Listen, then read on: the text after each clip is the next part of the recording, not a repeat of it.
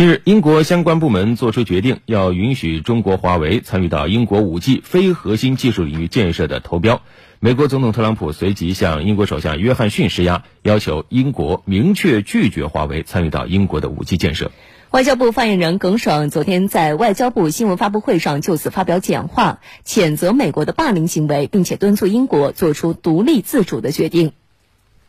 呃，华为在英国已经开展了业务有多年。投资数十亿英镑，支撑了数万个就业岗位，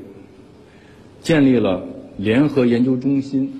积极履行企业的社会责任。我们希望英方能够采取客观公正的态度，独立自主的做出符合自身利益的抉择，为中国企业提供一个公平、公正、开放、非歧视的营商环境。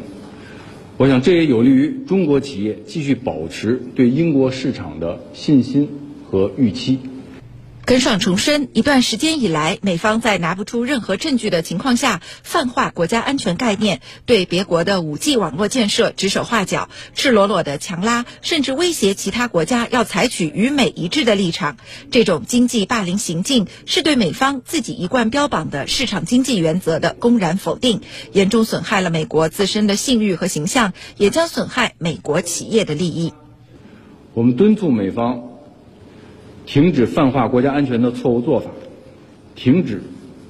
对中国的抹黑和指责，停止对中国企业的无理打压。美方打压中国企业、污蔑中国的真实意图是什么？我们相信，任何秉持客观公正立场的国家，对此都看得清清楚楚、明明白白。